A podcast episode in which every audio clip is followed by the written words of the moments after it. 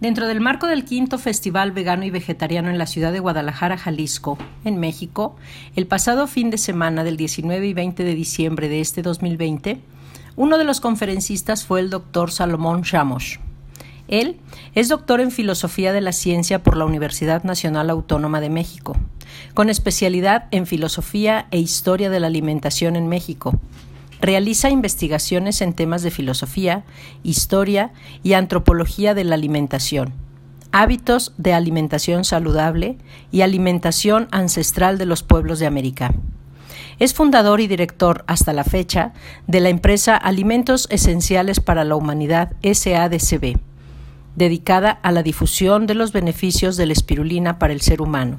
Conferencista y miembro activo del Centro de Estudios Generales Dr. David Juan Ferriz Olivares, en el que se abordan temáticas culturales de actualidad con énfasis en la ciencia, la filosofía, el arte y la didáctica. Esta conferencia se titula Ante la pandemia, herramientas alimentarias y microalgas. Vamos a comenzar. Buenos días a todos. Buenos días. Qué bueno que están con nosotros. Vamos a, a empezar con el tema de hoy, abrir la, la ronda de así vamos a abrir la ronda de charlas de esta jornada. Agradecemos la invitación y el eh, eh, pues de todos los organizadores del evento. Y bueno pues eh, especialmente en estos días y no necesariamente por la pandemia sino por todo lo que estamos viviendo vale mucho la pena son momentos muy importantes para transformar nuestros hábitos alimentarios. Siempre esto siempre ha sido, pero por mucho tiempo no le hemos dado la importancia. Quizá últimamente hay como mayor conciencia y de hecho uno de los, de los resultados de este cambio es el estar en una, en una feria como esta, vegano-vegetariana, en donde todas las alternativas de alimentación son distintas al resto de lo que sucede en las grandes ciudades. Así que pues eh, hoy vamos a ver algunos aspectos que tienen que ver con mejorar nuestros hábitos alimentarios, pero lo vamos a hacer desde la perspectiva de eh, alimentos que eh, pues no son muy conocidos, que cada vez ganan más terreno también porque tienen pues un uso muy antiguo, sin embargo se dejaron de consumir y eh, dentro de esos eh, alimentos, pues uno de los que se destaca es el alga espirulina. Y vamos a ver hoy, vamos a hacer un, un recorrido por las propiedades del alga espirulina, pero especialmente dedicado a temas que tienen que ver con lo que estamos viviendo hoy, porque esto que estamos viviendo en, estos momentos con la pandemia, que ya llevamos, vamos a ir para un año casi, por lo menos desde que empezó en China, y después todo lo que ha ido pasando alrededor del mundo, eh, es muy importante que, que sepamos que mm, no solo eh, eh, esta pandemia pues no, no, es el único factor que tenemos digamos hasta ahorita que contemplar, sino que vienen muchos eventos probablemente similares que van a tener que ver con la salud del ser humano. Buenos días y que tenemos que atender de manera muy puntual. Es decir, esta, eh, este año 2020 no es un año aislado y más bien es el comienzo de una nueva época y además eh, por lo que algunos estudios que hemos hecho desde el punto de vista cosmobiológico muestran que por lo menos unos 10 años más vamos a tener eh, bastantes crisis que van a estar muy relacionadas con la salud, la salud del planeta y por supuesto con la salud del ser humano. Entonces eh, son muy buenos tiempos para comenzar a hacer cambios, cambios en todos los sentidos de nuestra vida, porque vamos a entrar en una nueva época y vale la pena eh, cambiar, vale la pena transformarnos. Y los cambios y las transformaciones siempre son complicados, son difíciles, nos duelen, preferimos estar en la zona donde ya nos sentimos bien, donde estamos a gusto, Sin embargo, ahora el que no cambie, el que no se transforme, se va a quedar rezagado y puede ser inclusive peligroso, ¿no? O sea, aquí hay un tema de salud eh, y por lo tanto tenemos que estar muy conscientes de que la salud del ser humano cada vez va a estar más en juego. Y bueno, no sé si saben, pero estamos muy cerca ya, a unas horas de que el evento que vamos a tener mañana en el cielo, y que todo lo que pasa en el cielo, querámoslo o no, tiene que ver con la vida no solo del ser humano, sino de todos los seres vivos en la Tierra, porque mañana vamos a tener a los dos planetas más grandes que tienen relación con la Tierra, que son Saturno y Júpiter, que van a estar eh, pues prácticamente uno al lado del otro. Y esto tiene grandes consecuencias y tiene que ver con lo que vamos a compartir hoy en esta charla sobre eh, eh, la alimentación. Y por qué me voy a tenemos que cambiar como seres humanos en muchos aspectos. Aquí a este mundo no venimos nada más porque sí no venimos nada más porque nacimos y, o sea, no venimos solamente para comer o para hacer dinero o para eh, tener amigos, venimos para algo mucho más grande y todos tenemos una misión que encontrar. Y esa misión además es una misión colectiva, es una misión que conforme nos vamos encontrando con ella, nos vamos uniendo a más seres y dentro de esa misión se requiere eh, que hagamos algunos cambios, algunas transformaciones. Pero quiero, quiero compartirles que, y eso se los comparto por experiencia de vida, uno de los primeros pasos para poder cambiar cosas importantes, no sé si ustedes alguna vez, y si no les recomiendo que lo hagan, que tomen una hoja de, papel, una hoja que tiene dos caras, y en una cara vamos a anotar todo aquello que sabemos que nos hace bien, pero que todavía no lo hacemos. Diferentes cosas que yo ya sé que sería, buenas sería bueno hacerlo, pero que aún no lo hago. No sé, por ejemplo, ahí va a estar el pararme temprano, tener como una rutina todos los días, o por ejemplo, eh, ordenar mi, a lo mejor mi cuarto, mi oficina, o hacer ejercicio. Ahí puede entrar comer saludablemente y del otro lado, esto es una lluvia de ideas, ¿no? Y lo van, van anotando. Y del otro lado de la hoja vamos a anotar lo contrario. Aquellas cosas que sabemos que están mal, que sabemos que no nos traen beneficio, que están, pues que son como una carga para nosotros, pero las seguimos haciendo. Porque eh, como seres humanos tenemos de los dos tipos de actividades, ¿no? Hay unas que ya sabemos que es muy bueno, pero aún no lo integramos en nuestra vida y otras que ya sabemos que es malo, que nos hace daño, pero que la seguimos haciendo. Entonces, bueno, esto tenerlo muy presente y hay cosas que van a estar ahí anotadas en esta lista que son, eh, pues definitivamente eh, situaciones inclusive complejas, trascendentales de nuestra vida. Y quiero decirles que la mejor manera para comenzar a cambiar estos aspectos tiene que ver con la alimentación. O sea, si nosotros empezamos a hacer cambios en la alimentación, es, un, eh, campo muy práctico, muy eh, en donde hay, se pueden dar muchos ejemplos y cuando empezamos a cambiar en temas de alimentación, los demás cambios que queramos hacer van a ser muy fácil de emprender. Y además, en la alimentación tenemos los dos aspectos, porque dentro de la alimentación hay los alimentos que yo ya sé que me hacen bien y no me los estoy comiendo.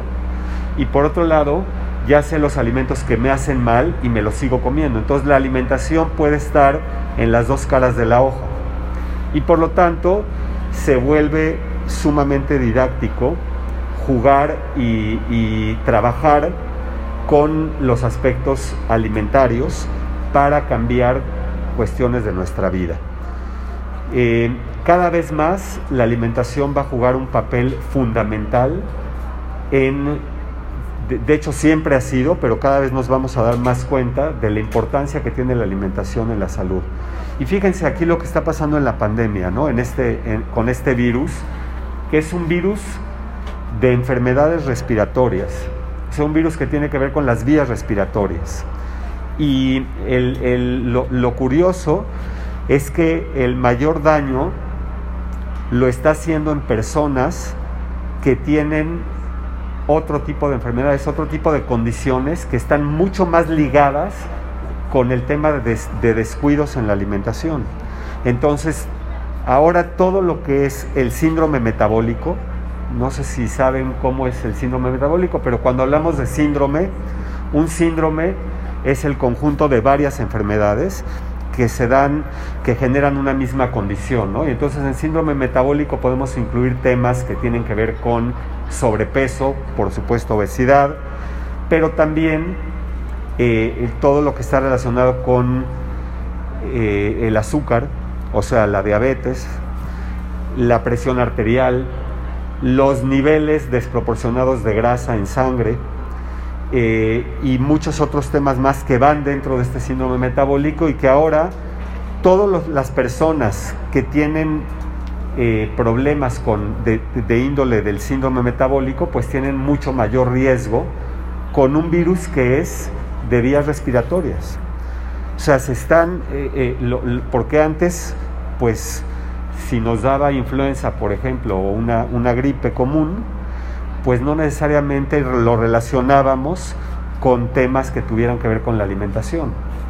Que la verdad es de que un médico que sabe es un médico que le da toda la importancia a la alimentación. La mayoría de los médicos de hoy curan con medicamentos y eso es un error eh, eh, la base de la medicina, la esencia de la medicina no va, no va, no va por ahí ni puede seguir yendo por esa vía. De hecho, bueno, cuando hacen el juramento hipocrático, que todavía lo hacen prácticamente a nivel mundial, es como un principio médico. Y Hipócrates, siendo el padre de la medicina, como se le considera actualmente, resulta que lo primero que decía es que tu alimento sea tu medicina. ¿Por qué no lo cumplimos eso? O sea, realmente no, no necesitaríamos de la industria farmacéutica para estar sanos y sin embargo hoy dependemos totalmente de la industria farmacéutica. Claro, porque la industria alimentaria se ha prostituido también y entonces eh, nos tratan de vender cosas disfrazadas de cosas ricas, de cosas que, que nos gusten, que nos den placer, pero que no nos están alimentando. Y estamos viviendo un círculo vicioso muy fuerte que la salud humana no puede soportar más. Y entonces por eso probablemente llegan este tipo de virus en los que el virus es de vías respiratorias, pero se combina y se agrava con temas que tienen que ver con eh, la alimentación. Y entonces eh, yo realmente celebro foros como este, realmente es un, un, un regocijo muy grande. Yo llevo 30 años vegetariano y el hecho de poder estar en un lugar donde pueda respirar, perdón que yo lo, diga así, pero eh, para mí es muy difícil cuando en, la Ciudad de México, por todos lados hay, pero en todas partes hay puestos en la calle de carnitas, y yo a veces prefiero irme por la calle para no pasar por el medio de la banqueta porque no puedo ni respirar. Uno se va haciendo sensible, uno va despertando una sensibilidad, aunque uno no lo crea, pero va despertando una sensibilidad que eh, tiene que ver con la misma sensibilidad por los animales, que es un tema que se ha tocado mucho en estas charlas y que hoy además a lo largo del programa vamos a tener más charlas de, esos, de esa temática, pero hay, hay, está la importancia del cambio urgente en los hábitos de alimentación. O sea, ya no podemos esperar más. Y por supuesto que los temas de alimentación tienen que ver con la salud del ser humano, pero tienen que ver con muchos otros aspectos, eh, prácticamente con todo. Y, o sea, eh, las cuestiones de la salud, pues por supuesto que ahorita las vamos a mencionar y vamos a mencionar algunas alternativas, pero hay que recordar que la alimentación va más allá de la salud. La alimentación tiene que ver con eh, todo lo que pasa en el medio ambiente desde el punto de vista ecológico y también la alimentación tiene que ver con una responsabilidad sobre otros seres. que son seres que dependen del ser humano. Y claro, me estoy refiriendo a los animales. Para aquellos que a veces dicen que es lo que, em, que comer una... o sea, hay gente que me dice es que tú no matas animales para comer, pero sí matas una lechuga o sí matas una zanahoria, ¿no? Y esto, si nos metemos a este tipo de confusiones, porque es una confusión, entonces lo que puede pasar es que esa persona que no distingue los diferentes eh, reinos que hay, pues de repente entonces eh, podría matar también un ser humano, ¿no? Y así como la carne de vaca, cuando le ponen tantas cosas, pues llegan a, crear sabores y texturas, pues también lo podrían crear en algún momento con la carne humana. A lo que me refiero es que hay un, un tema de responsabilidad muy grande en torno a la alimentación que hay que seguir con mucho, mucho cuidado y mucho énfasis. Ahora, eh, uno de los alimentos que más tiene efecto y que más puede ayudar a la, humanidad para hacer estos cambios. Y estos cambios ahorita que yo estoy diciendo son cambios que para la mayoría de los seres humanos son cambios voluntarios. Quiero aquí aprovechar para decir que hay dos maneras de aprender en este mundo. Los que venimos a este mundo tenemos básicamente dos formas de aprender las cosas. Todos tenemos que aprender, ¿eh? o sea, aquí no hay nadie que se pueda ir sin aprender. Todos tenemos que aprender y hay dos maneras. Una se le conoce como choque de experiencias, en donde yo voy por la vida y el hecho de que yo vaya por la vida no significa que yo ya aprendí. Y como muchas cosas no me doy cuenta, entonces la vida me las enseña. Pero cuando la vida me las enseña a través de experiencias, se vuelven ciertos choques, porque yo voy pensando una cosa, pero resulta que no es así, entonces de repente la vida me presenta algo que me va a traer el aprendizaje. Y estos choques de experiencia pueden ir desde una enfermedad, la muerte de un ser querido, un choque, un asalto, una situación crítica. Todos tenemos este tipo de experiencias y a todos nos sirven para aprender y esto siempre va a estar ahí presente. La otra forma de aprender se le conoce como asociación de ideas, por asociación de ideas. O sea, por la observación y la reflexión que yo hago de lo que está pasando a mi alrededor. Esta forma de aprender es un poquito más difícil de aprender a través de este método porque requiere de mayor conciencia y requiere de constantemente estarnos dando cuenta de que si yo di un paso para acá, ¿qué pasa? O si lo di para acá, ¿qué, consecuencias tiene? Entonces es muy importante eh, tratar de estar por lo menos en un equilibrio. La gente que solo aprende por choque de experiencia, que es la mayoría, es gente que pues todo el tiempo está en crisis y ya resolvió una y entra en la otra y luego resuelven esa y, luego viene esto de que llueve sobre mojado, ¿no? O sea, no he acabado un problema cuando ya tengo el otro. Y vale la pena ahí entonces detenernos un poco para hacer esta observación y esta reflexión y ver qué es lo que está pasando, ¿no? Realmente, y entonces empezar a, tener un equilibrio entre el aprendizaje y hacerlo también más por asociación de ideas, o sea, volvernos más conscientes, aplicar el estudio.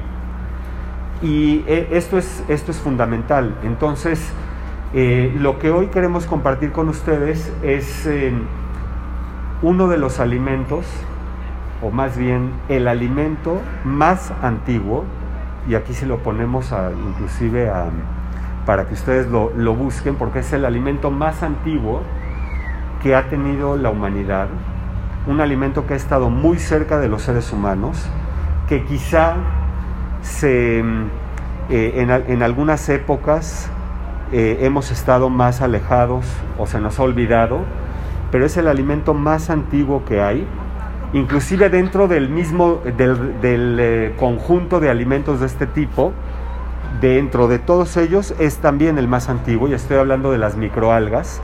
Dentro de todas las microalgas que existen, las que son comestibles, hay muchísimas, pero la espirulina es la más antigua, es la primera que, que surgió.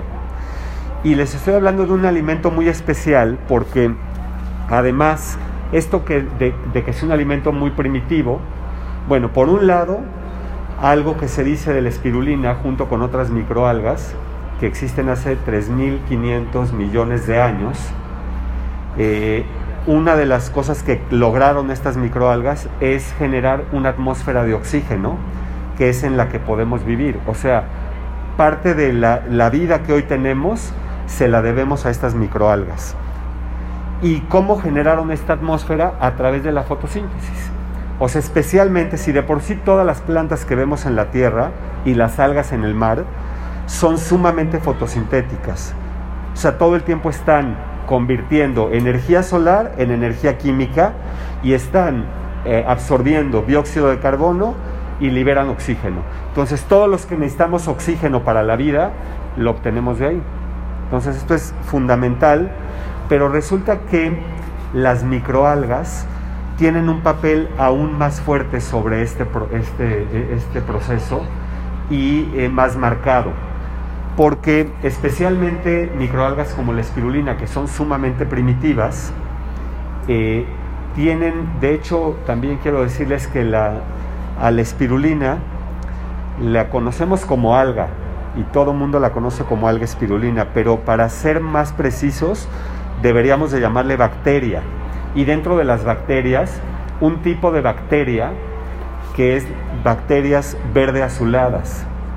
Y claro que las bacterias también siempre han sido, algunas de ellas, comestibles para el ser humano. Los que consumimos lácteos, eh, perdón, yogurt, yogurt, o por ejemplo aquí hay varios lugares donde he, tomado unas bebidas, estas bebidas eh, fermentadas, esta kombucha, excelentes, eh, son, pues tienen estos, estas bacterias que producen la fermentación. la espirulina es un microorganismo justamente que eh, es microscópica y es una bacteria, pero ¿por qué le decimos alga entonces? O sea, si realmente, si uno la ve al microscopio, si, nosotros fuéramos expertos en temas de biología celular y la vemos al microscopio, nos vamos a dar cuenta que la espirulina es una bacteria. No hay diferencia. ¿Por qué la espirulina le dicen alga? Bueno, porque es la única bacteria que se conoce que haga fotosíntesis. O sea, dentro de su, de su primitiva estructura, desarrolló, y de hecho son las precursoras, son las primeras algas que logran hacer fotosíntesis sin estar bien organizadas. ¿Sí? O sea, por ejemplo, ya una planta ya tiene una organización mayor, tiene organelos, por ejemplo, en el caso de la fotosíntesis que se llaman cloroplastos, y otras, otros elementos que ya de manera precisa van a generar esta fotosíntesis. Sin embargo, la espirulina los tiene en una forma muy primitiva, tan primitiva que ni siquiera los podemos identificar.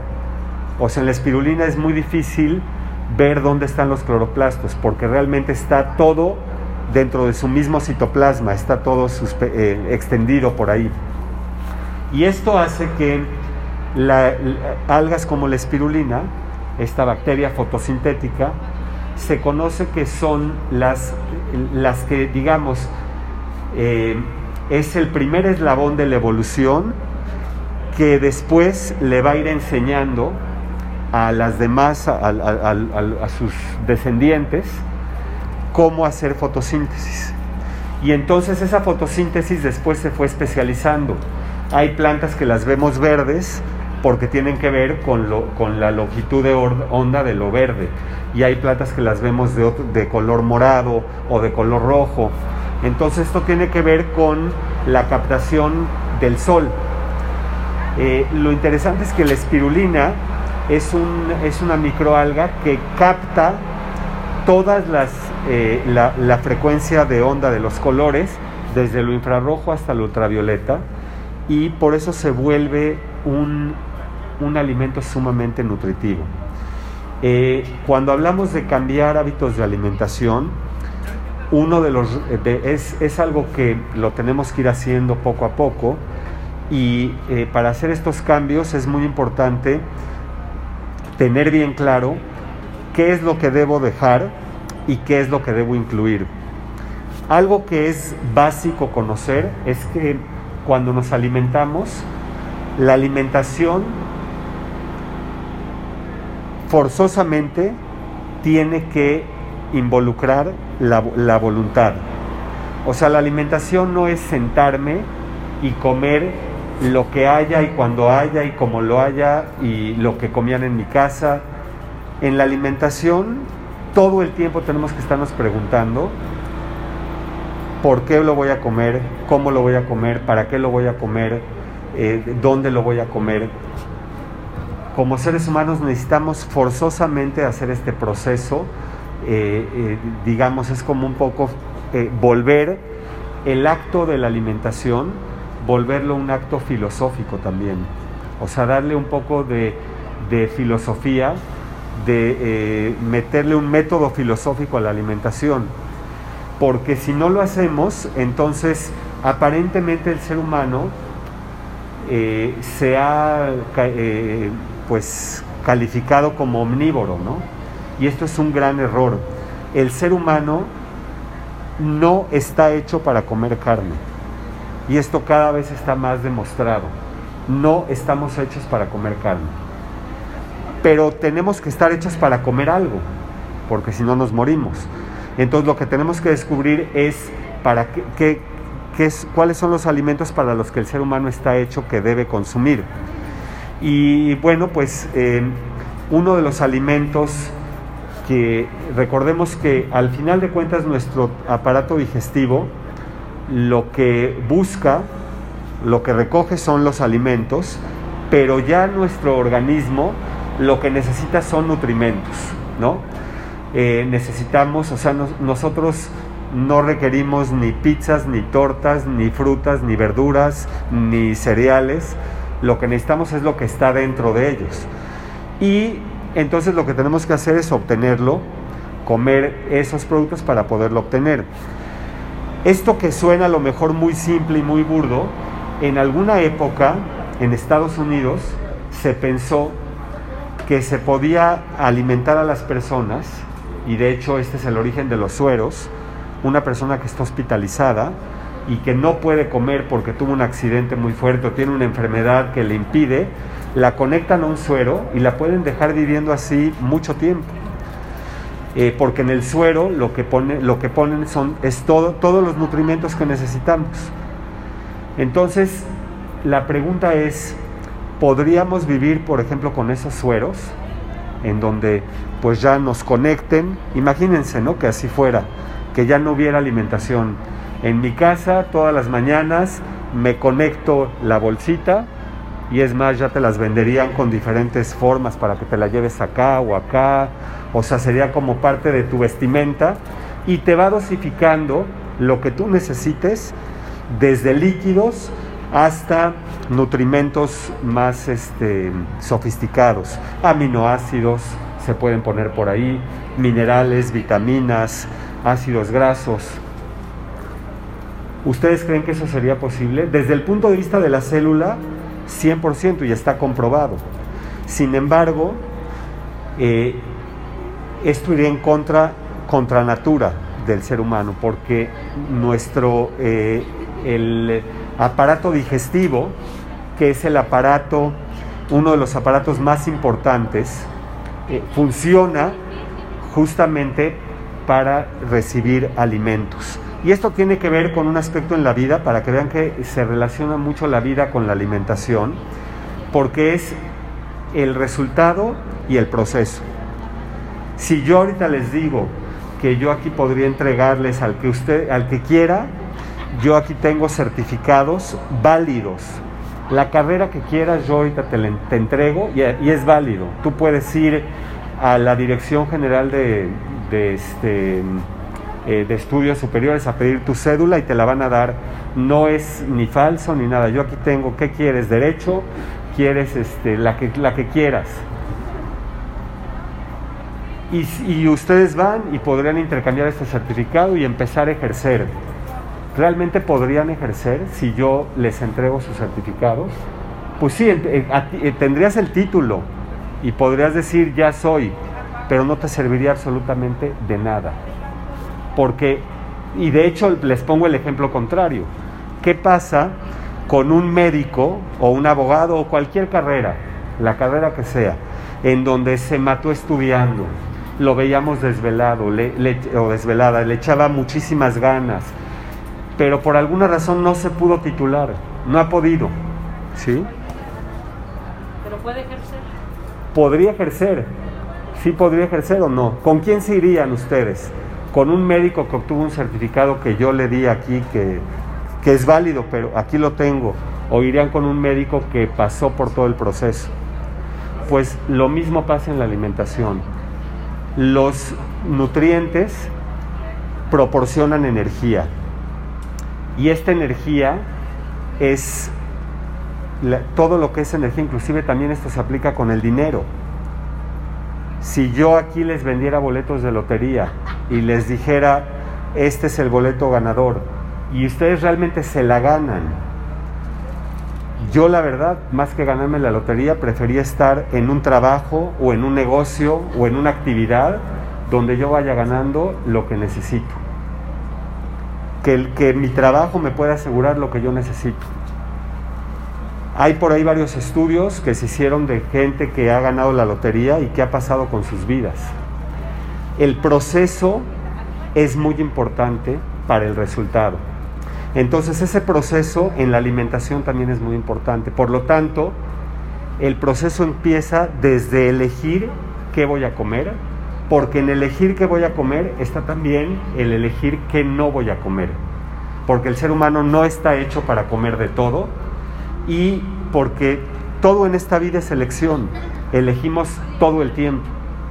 Entonces, eh, eh, dentro de esa eh, elección vamos desarrollando nuestra fuerza de voluntad y cuando somos capaces de transformar nuestros hábitos alimentarios y de decir, eso se me antoja muchísimo, tal alimento, pero no lo consumo porque sé que me hace daño y empiezo a ejercer mi fuerza de voluntad, esa fuerza de voluntad me va a ayudar, es el motor que va a mover muchísimos aspectos más de mi vida. Y eh, justamente la espirulina, que tiene además es una bacteria fotosintética y por eso se llama alga, pero que tiene la forma de una espiral, una espiral muy eh, pequeñito. Esta espiral tiene que ver justamente con la, eh, espiral de la evolución. Eh, la forma de la espirulina nos dice mucho acerca de lo que ella, de cómo actúa en nuestro organismo y para qué sirve. Y algo bien interesante es que por alguna razón la naturaleza decidió poner prácticamente todos los nutrimentos que el ser humano necesita. Bueno, primero los puso todos en la leche materna. Por supuesto que la leche materna es el alimento ideal para el ser humano y eh, ojalá que se siga predominando la lactancia porque es básica y es muy importante, pero pues no podemos alimentarnos toda la vida de leche materna, necesitamos eh, independizar esa parte para independizarnos de ese seno familiar y para poder crecer como seres humanos. Eso es algo que es propio de la naturaleza y por eso entonces hay toda una serie de alimentos alrededor. La pregunta es por qué el ser humano tiene que elegir qué comer. Por ejemplo, los gatos no eligen qué tienen que comer, o sea, los gatos ya saben qué tienen que comer y eso es lo que se comen. Claro, a veces por la influencia del ser humano en algunos animales, principalmente los perros, pues también los enfermamos porque les damos de comer lo nuestro y eso también genera un, problema porque ellos como no, es, no eligen, los perros tampoco eligen qué se van a poner. O sea, las elecciones que tienen los animales son mucho más simples sí tienen un proceso de, eh, de, elegir, pero es mucho más instintivo y es mucho más ligado con la supervivencia. El ser humano lo tiene eso mucho más avanzado. La fuerza de voluntad es lo que nos diferencia de los animales, no la inteligencia. Antes se pensaba que era la inteligencia, ¿no? Los elefantes son muy inteligentes y también las vacas y los cerdos y las ratas, los ratones. Bueno, las ratas también, ¿no? también. Exacto, también esas. Pero todos los animales tienen su inteligencia, ¿sí? De hecho son seres biopsicosociales y, tienen esa, inclusive forman sociedades, forman, son eh, gregarios, etc. Pero en el ser humano el proceso de elección de la, de la voluntad es lo que realmente nos hace diferentes. Y entonces eh, un alimento como la espirulina, que tiene prácticamente todos los nutrimentos, es muy similar a la leche materna. Este es un estudio que se hizo eh, un estudio muy simple, pero que pues solo se les ocurrió a ellos y por eso ellos lo, lo, dieron a conocer y ya después uno se da cuenta que es simple, pero pues el mérito fue de investigadores italianos en una ciudad de Trieste, Trieste, Italia, al norte de Italia, que ellos lo que hicieron fue comparar tablas nutrimentales, empezaron a tomar tablas nutrimentales de alimentos que nos da la naturaleza que se cultivan y se cosechan. Y entonces, eh, por ejemplo, buscaron la tabla nutrimental de la avena, del maíz, del amaranto, de muchísimos alimentos, a compararlos con la de la leche materna. Y de este estudio salió que el alimento que más parecido tiene a la leche materna es el alga espirulina. Nosotros eh, que llevamos muchos años cultivando y cosechando alga espirulina y consumiéndola, lo hacemos precisamente porque este alimento, pues de alguna manera es un alimento privilegiado, porque además todos los nutrimentos que contiene se los pone la propia naturaleza, que esto es muy importante. O sea, la espirulina a pesar de que podría parecer uno de estos sueros que les dije, porque quiere decir que si yo me como una buena cantidad de espirulina en la mañana, aparentemente no necesitaría mucho más alimentos, o sea, podría disminuir muchísimo lo que como si como espirulina. Sin embargo, no, no se trata de eso, se trata de tener una dieta variada, surtida, pero lo que sí es importante es que con muy poquito de espirulina, logramos mucho.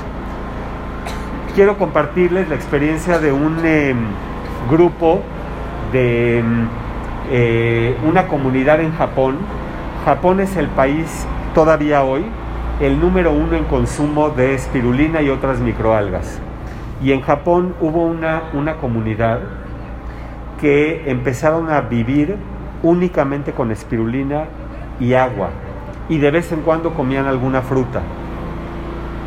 Ellos, eh, para lograr esto, consumían como 40 gramos de espirulina, lo cual es muchísimo. O sea, estamos hablando de 8 em, cucharadas de espirulina o serían 80 tabletas de espirulina diarias, imagínense. Pero demostraron que sí se puede. Sí se puede vivir solo de espirulina por todos los nutrientes que contiene, más algunas frutas eh, de repente. Por supuesto que no se trata de eso, no queremos que nadie lo haga, pero lo que queremos es que mm, eh, dimensionemos lo que son 5 gramos de espirulina, que es el, eh, más o menos el 10% de lo que ellos consumían, lo que nos puede aportar.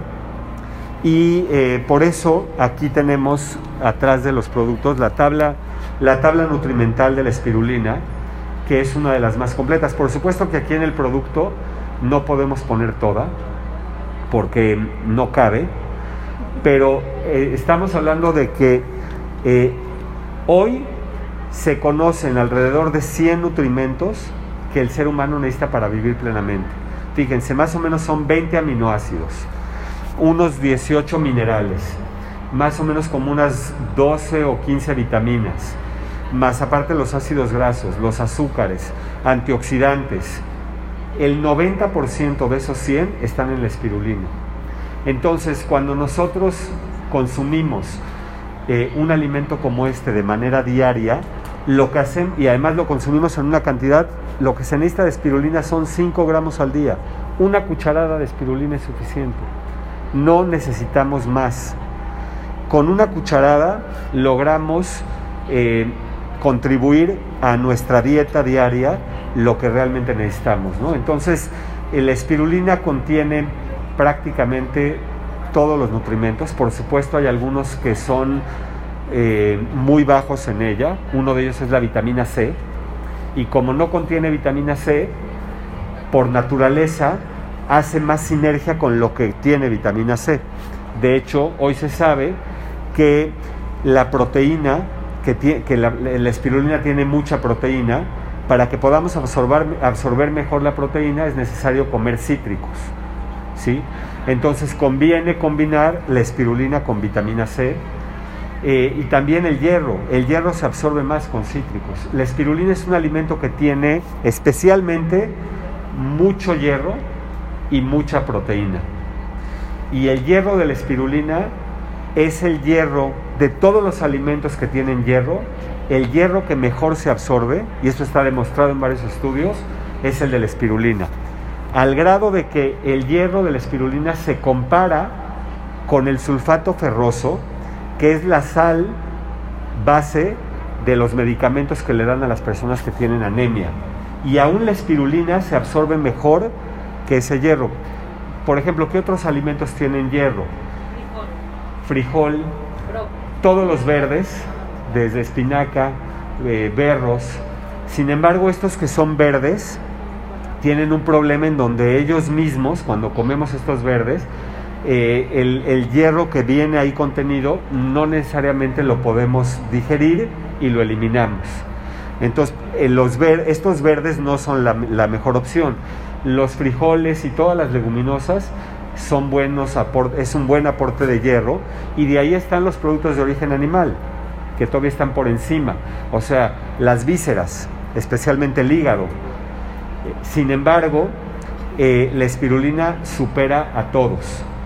¿sí? en, absorción. Ahora, él eh, específicamente eh, cuando alguien dice, bueno, después de la espirulina, en absorción de hierro, los que le siguen son los productos de origen animal. Pero el problema es que los productos de origen animal, además de hierro, que sí es absorbible, hay muchísimas otras cosas que nos van a acabar matando. Entonces eh, es preferible no tomar el hierro de ahí con tal de no tener los riesgos que hoy vivimos en la mayoría de los países del mundo, ¿no? Por el tema de los productos de origen animal.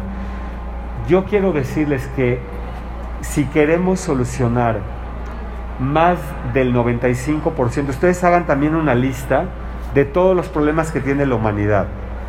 Así pónganse los problemas, la, la, la inseguridad, la violencia, los que ustedes quieran mencionar, hagan la lista más larga de lo que hoy tenemos. Eh, por lo menos el 95% de estos problemas se soluciona si cambiamos nuestros hábitos de alimentación. Si la humanidad se volviera naturista, vegetariana, o sea, si se, se, fuera para este lado, créanme que muchísimas cosas terminar, dejarían de, muchísimos problemas, la mayoría de nuestros problemas dejarían de existir. Es importantísimo no solo transformar hacia un régimen naturista vegetariano, sino es muy importante porque estamos siendo los primeros. Vean cuánta población sigue, sigue comiendo carne. Los que, los que nos vayamos convenciendo de esto, no solo es convertirnos en vegetarianos y, llevar este régimen naturista, tenemos una gran responsabilidad de compartirlo con los demás. Por eso es que les decía que celebro eventos como este, los felicito realmente a los organizadores, a los que estamos participando, porque aquí es donde está la, la fuerza para resolver problemas medioambientales, económicos, de salud, de seguridad, de guerras. Les recomiendo un libro que se llama Carne no gracias. Así, Carne no gracias. Es un libro que lo escribe Frederic eh, Vines. Es un catalán de la Universidad de Barcelona. Y él prácticamente lo que dice en este libro, que es una teoría ya muy antigua, pero que él la desarrolla muy bien, y él lo que, lo que establece es que el origen de las guerras tiene que ver con el consumo de productos de origen animal. No sé si ustedes se imaginan cómo puede haber esta relación. O sea que mientras más el ser humano se alimenta de carne, más vamos a seguir en guerras y matándonos unos a los otros. Cuando terminemos de matar a los animales, vamos a conocer la paz, la verdadera paz. Y esto tiene que ver con que eh, hay una ley de causa y efecto. Y entonces todo lo que yo genere, pues se me va a regresar. Pero en los animales el tema es que todo el sufrimiento que les estamos, eh, este, que estamos ejerciendo en el reino animal, porque es una matanza organizada. Déjenme decirles, esto no es como a lo mejor hace mucho tiempo que no había la industria ganadera, en donde eh, a lo mejor el animal vivía en la casa y bueno, pues lo, eh, lo acababan matando y se lo comían, ¿no? Y a lo mejor ahí, a lo mejor sufría menos. Claro que sufría, de todas maneras hay un sufrimiento, pero ahora la situación es totalmente distinta. O sea, la forma en la que la ganadería nos trae los alimentos es a través de una matanza organizada, o sea, son campos de concentración literal. O sea, los horrores que vivió la humanidad en la Segunda Guerra Mundial con los campos de exterminio, en donde un grupo de seres humanos decidió que eran superiores y que los, los que eran inferiores no podían vivir y que había que exterminarlos para limpiar la raza humana, parte de mi familia terminaron en campos de concentración en la Segunda Guerra Mundial y este, de hecho parientes de mis abuelos que simplemente por ser de una u otra religión o de un color de piel pues ahí terminaron eh, muertos. Pero también tengo un tío, por ejemplo, tío abuelo, que eh, estaba en un campo de concentración y de repente pasó algo que les dijeron, ¿saben qué? Nos vamos a tener que salir y vamos se, los, se los llevaron caminando de un campo a otro. Y en ese trayecto eh, este tío abuelo iba con otros más hasta atrás de esta, de esta caminata, de este peregrinaje, y de pronto vieron la oportunidad y se perdieron ahí entre los bosques, bajaron por una montaña y se les escabulleron a los nazis y lograron sobrevivir. Y hoy, bueno, tienen a sus familias. Pero esta matanza organizada con los animales, que son campos de concentración igualitos, o sea, así como ahí los nazis tenían regaderas de las que salía gas, o simplemente los, los formaban a todos y a ráfagas de balas los mataban y iban cayendo a las fosas, así como eso sucedía, eso mismo pasa con los animales. la única diferencia es que los seres humanos fuimos capaces de parar esa brutalidad contra el mismo ser humano. Y hubo seres humanos que lograron escaparse y que hoy lo pueden contar. El problema es que las gallinas y los cerdos y las vacas no pueden escaparse y por eso es todavía mucho más terrible hacerlo con ellos. Y por eso urge el cambio y urgen alternativas para dar ese cambio. Entonces los que nos estamos sumando a, esta, eh, a este cambio alimentario, tenemos una doble tarea. Los que nos toca hacerlo primero, como les decía, no solamente es transformarnos a nosotros mismos, sino ayudar a la transformación de los otros. No hay manera, no podemos seguir con esta matanza organizada. Y claro, si seguimos, va a seguir pasando lo que está pasando. Por un lado nos vamos a enfermar. Todas las, todas las cuestiones de salud en todas las enfermedades lo primero que nos van a quitar son las proteínas de origen animal, porque en todas para poderlas hacer comestibles se requiere sobrecalentarlas, freírlas, bueno, procesos que complican aún más ese tipo de alimentos. Pero no solo está el problema por ese lado, el problema también tiene que ver con la, misma raíz de, eh, en cuanto a, lo que se refiere en eh, este concepto que les decía de las guerras, porque entonces, como seres humanos, estamos matando, no sé si ustedes saben, pero multipliquen el número de seres humanos que hay en la Tierra hoy por siete, y ese es en promedio el número de cabezas de ganado que sacrificamos por año para la alimentación humana.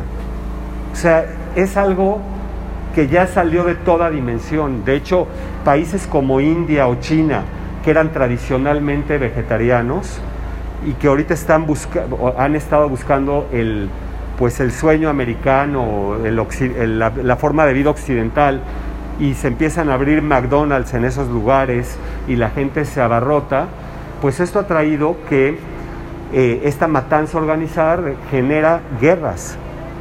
Porque si los animales no pueden venir a defenderse y ejercer su derecho en esta ley de causa y efecto, pues entonces todo eso, esto se nos revierte a nosotros. Nos estamos matando por la gran cantidad de animales que matan, porque el, el, mundo tiene que hacer justicia de una u otra forma. No hay manera, tiene que hacer justicia. Entonces, esto que estamos, este 2020 es apenas el inicio de una serie de crisis que vamos a tener relacionadas con la salud. El vegetarianismo, el naturismo, es un imperativo cósmico de los próximos tiempos. No es de que me guste o no me guste y no es de que disfruto la carne o no la disfruto. A lo mejor ahorita a muchos se les hace muy aventurado esto que voy a decir, pero aquí los seres humanos, va, la mayoría vamos a ser vegetarianos. Siempre va a haber alguien que no. Pero esta tendencia que hoy tenemos, que está todo al revés, lo vamos a revertir dentro de muy poco. Y les digo, esta, esto se va a revertir. Hay dos maneras solamente para aprender. Y cada uno escoge. Aprendemos por choque de experiencia o por asociación de ideas. Y el que no quiera aprender por asociación de ideas, cuando se dan estas charlas, cuando hay este tipo de eventos, cuando le, decimos a la gente que la proteína de origen animal no tiene nada de superior sobre la, de, la, proteína vegetal, al contrario, y no lo quieren entender y quieren seguir por comiendo por allá, bueno, poco a poco la vida nos va a ir llevando por ahí. Si quieren, grábenlo, creo que Claudia está grabando. Graben lo que estoy diciendo y lo que estoy diciendo no, no eh, lo estoy diciendo yo. Hay muchísimos eh, maestros que lo han eh, explicado muy bien. Eh, estamos llegando ya a ese tiempo.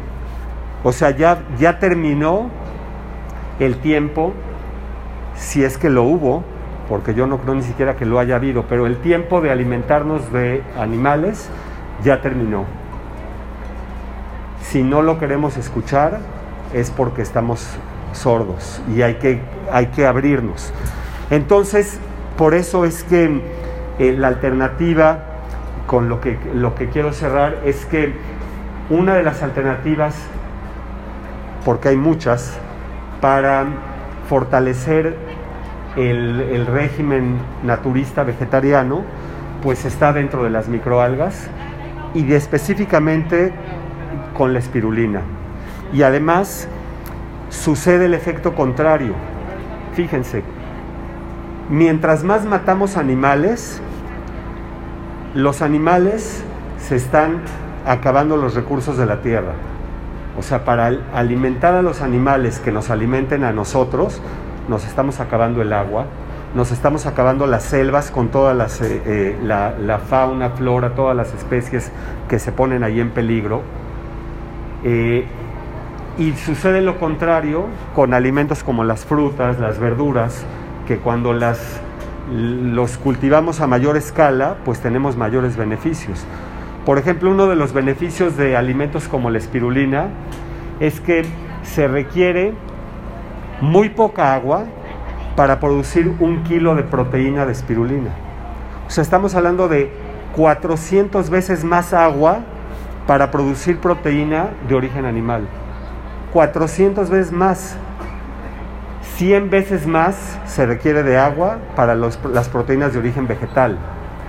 Entonces, esta alternativa no solo nos alimenta a nosotros, sino que, imagínense, mientras más haya cultivos de espirulina y más gente la consuma, entonces quiere decir que menos agua se está gastando. Si alguien quiere ahorrar agua, báñese con calma. El mayor ahorro de agua está en dejar de comer carne por favor, si realmente queremos ahorrar agua, dejen de comer carne y váyanse un poquito más relajados para que no huelan tan mal, ¿no? Eso de que no canten en la regadera, los que sean vegetarianos canten dos si quieren, les damos permiso. Dejemos de comer eh, carne. Ahora, otro beneficio que tiene la espirulina es que donde hay cultivos, dijimos al principio, y ya para ir cerrando, que esta, esta microalga es de las más fotosintéticas. Y eh, por un lado, esa capacidad hace que la espirulina reúna el mayor número de nutrimentos dentro de ella, porque es la capacidad de convertir la energía solar en energía química y esa energía química se queda acumulada ahí y cuando nosotros la consumimos, porque realmente el sol es nuestra fuente de vida, lo que pasa es que nosotros no podemos convertir esa energía, somos heterótrofos, mientras que las plantas y las algas son autótrofas. Entonces lo que nosotros necesitamos es estar lo más cerca de esa energía del sol. La única razón por la que comemos los, bueno, más bien los que comen animales los comen es porque tienen una parte muy pequeñita de esa energía del sol.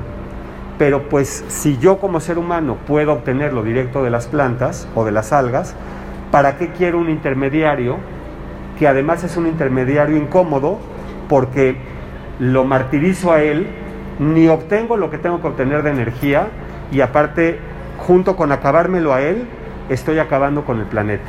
Entonces es, es muy, o sea, hay tantas razones que yo no entiendo cómo siguen abiertos tantos restaurantes allá afuera donde se sigue vendiendo carne. Es realmente un crimen, no solo para los animales, para nosotros mismos.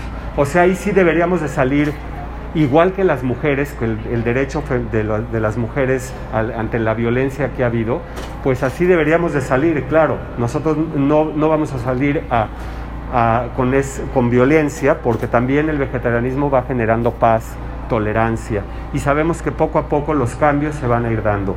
Entonces, el, el último punto que quiero comentar de la espirulina es que donde ella crece, también hay una mayor producción de oxígeno. Entonces, si tuviéramos más seres humanos necesitados de alimentarse de esto, tendríamos eh, fuentes muy importantes en donde las, microalgas componen una cantidad mayor de dióxido de carbono que las plantas y producen más oxígeno a, la atmósfera. Entonces, bueno, tenemos, eh, hemos desarrollado una cantidad muy importante de, productos con eh, estas algas para irlas incorporando a la dieta, para hacer los alimentos más convencionales e ir, e ir dejando los otros que hacen más daño en todos los sentidos. Y bueno, por poner un ejemplo, este es una mezcla en donde simplemente lo que hicimos es agarrar avena, cacao, espirulina y le pusimos un toque de canela, pero por ejemplo no tiene azúcar, eh, no tiene ningún, ningún edulcorante y aunque me dijeran es que este, este azúcar de este fruto es muy saludable, preferimos no ponerle nada para que la gente lo endulce al gusto y lo endulcen con algo que sea saludable. O también que aprendan a comerlo sin, eh, sin endulzar, porque los sabores amargos son de los más saludables también, ¿no? Entonces, em, busquen alternativas, transformemos todos los días nuestra alimentación y vamos a tener un mejor, un mejor planeta, una mejor vida. Muchas gracias.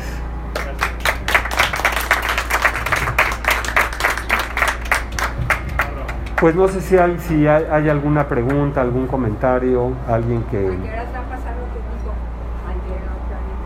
Ah, bueno, lo, esto de los planetas es muy interesante porque son dos planetas que además tienen como energías que parecen opuestas, son complementarias, pero eh, uno es Saturno y otro es Júpiter. Entonces, más o menos mañana 21 de diciembre eh, en la tarde noche es cuando más van a estar cerca y después otra vez van a empezar a alejarse.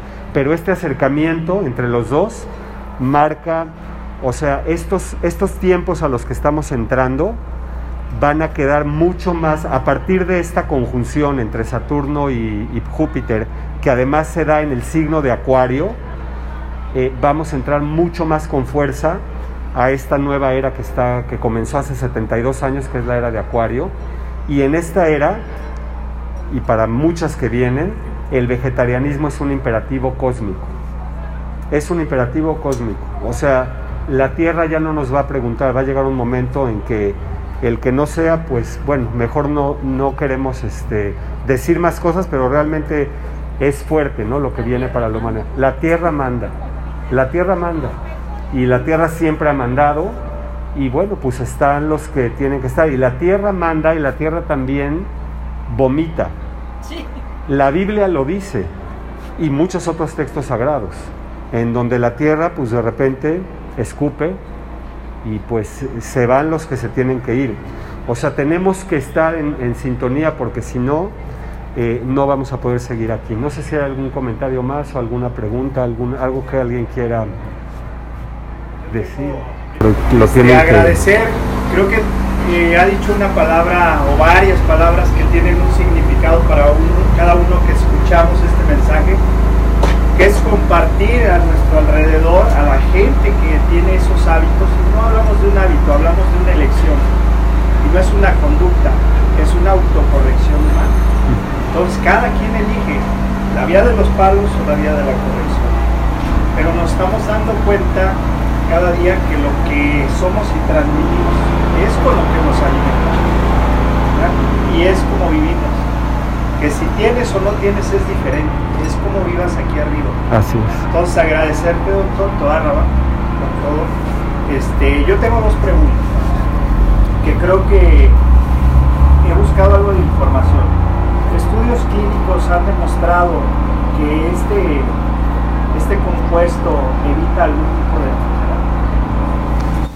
enfermedad. ¿Qué compuesto? ¿La espirulina te refieres? Sí, bueno, como, como es un alimento muy completo, todos los alimentos, todos, por eso Hipócrates lo decía, y es el padre de la medicina. Y si Hipócrates lo dice, pues quiere decir que así es, porque estaba muy estudiado. Los alimentos nos curan, ¿no? O sea, que tu alimento sea tu medicina. Realmente yo, eh, y no es por presumir, pero en mis 30 años que llevo vegetariano, la verdad no me acuerdo cuándo fue la última vez que fui al médico o que usé un medicamento. O sea, yo ya sé perfectamente cómo curar mi cuerpo con los mismos alimentos que consumo. Y practico mucho técnicas como el ayuno o comer frutas. O, eh, y bueno, así mantengo mi salud. Aplico el principio hipocrático, que lo deberían de aplicar los médicos.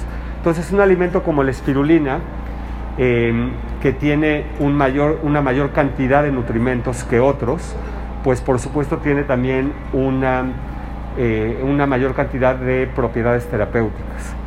Eh, hay varios estudios, está documentado, por lo menos se conocen bien documentados 14 efectos terapéuticos que tiene la espirulina, que van desde anticancerígeno, antiviral, antiinflamatorio, analgésico, antianémico, hipoglicemiante, hipolipidémico. Son 14 que están bien documentados, pero por ejemplo hoy hay otros que tienen que ver con el sistema nervioso, ¿no? que se están descubriendo, que México inclusive está a la vanguardia de estas investigaciones. Esto es por lo que contiene el alimento y porque quien pone, o sea, yo al estar hablando de espirulina, sí es cierto que nosotros, eh, una de las cosas que hacemos es dedicarnos a cultivarla y a cosecharla y después a, distribuirla, ¿no? a venderla, a llevarla a la gente pero esto es lo mismo, ustedes lo ven así en bolsas, pero esto, el contenido de esta bolsa es tal cual lo que sacamos del agua, simplemente lo secamos, porque este tipo de producto, así como los cereales tienen un proceso para llegar a la bolsa donde nos venden el arroz, la espirulina tiene su proceso, ¿no? Y entonces eh, eh, el alimento nos los da la madre naturaleza. O sea, aquí nosotros no le estamos ni poniendo, si les decimos que tiene una vitamina, es porque la naturaleza decidió ponerle la vitamina I. Lo que le falta es porque la naturaleza decidió que no lo tenga. Pero entonces esto hace que sean, pues, eh, alimentos como las frutas y las verduras o los cereales integrales que tienen propiedades terapéuticas. Unas más, otras menos. Gracias. Sí. yo soy médico, soy médico internista y estamos, estamos convencidos convencidos de, y lo hemos dicho, y es algo que defendemos, que somos lo que comemos, definitivamente. Y desafortunadamente la cultura es la que va determinando el comportamiento del ser humano. Entonces, yo inclusive, este, la gente, si regresara a lo que nuestros antepasados mexicanos, yo les digo yo la, la cocina vernácula mexicana, por decirlo, me tomo el término de lo que es la, la cocina de lo que es la música, ¿no? La vernácula mexicana pues, son bellísimas. Inclusive en alguna ocasión yo les comentaba que no hay mayor proteína de valor biológico que la que se tomaban nuestros antepasados con frijoles, nopales, sin chile que iban y cortaban directamente y lo único que adquirían era el ajo. Todo lo demás ellos lo cultivaban y lo comían. Entonces, desafortunadamente, la cultura y la transculturización en los alimentos fue lo que vino a echar a perder el comportamiento del mexicano. Porque en México no había ni cardiopatía isquémica, ni insuficiencia renal crónica, ni siquiera problemas de, inflamación como son todo lo que tiene que ver con las enfermedades reumatológicas y desde que llegó la transculturización de la alimentación en México, en que aparecieron hamburguesas, hot dogs, pastas y todo lo que quiera, entonces ahí fue cuando empezó la verdadera problemática en México. Gracias. aparentemente, ¿verdad? esto tenemos que retomar esto y que realmente sensibilizar, pero eso es cuestión de hacerlo, ¿verdad? En lo personal yo estoy convencida de eso, ¿sí? y mejor no le digo la edad que tengo. Y yo, antes de saber de todo, desde que yo, antes de que yo llegara a medicina, en, su casa me decía el tiburoncito de la cantidad de carne que yo comía. Hoy en día seguimos porque es muy difícil, mi madre tiene 98 años, es muy difícil modificar pues esas culturas de la carne, pero yo no me como ni el 20% de la carne que yo comía. Entonces, sí se logran, pero es muy, no es fácil. Porque para mí lo mejor de un paciente es dejarlo ir sin receta y convencido, ¿sí? Controlo muchísimos diabéticos y una vez que logramos que cambien, no, conmigo no hay dietas, conmigo hay cambios en régimen dietético.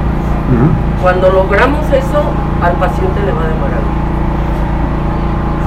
no nada más adelgazamos, no controlamos. Y nos basamos también en esa memoria metabólica que tenemos todos inmersos. Entonces, si realmente aprendemos y estamos convencidos de esto, pues va a ser fácil todo lo demás.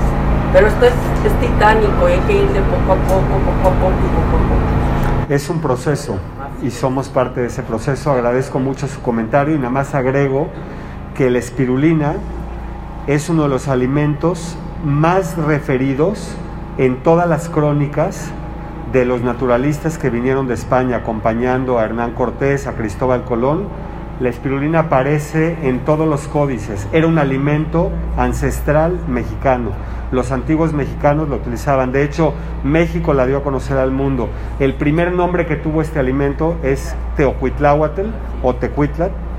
Eh, y era un alimento muy común que a partir de la llegada de los europeos no necesariamente por culpa de ellos, pero a la espirulina le pasó lo que a la chía, lo que al amaranto, y no tuvo la suerte, digámoslo así, del jitomate o los tomates o el maíz mismo, que con la llegada de los europeos se expandieron a todo el mundo, ¿no? Pero, pero bueno, eh, por un tiempo se mantuvo eh, como escondida, pero ahora se está redescubriendo junto con estos alimentos. Eso decía, ¿no? Yo les he comentado que de, medicina, nosotros utilizábamos para los pacientes. Y palabra que lo logramos disminuir de peso y todo eso, pero como no se tenía este tipo de preparación, las cantidades eran muy abundantes. Y fue muy difícil para que la siguieran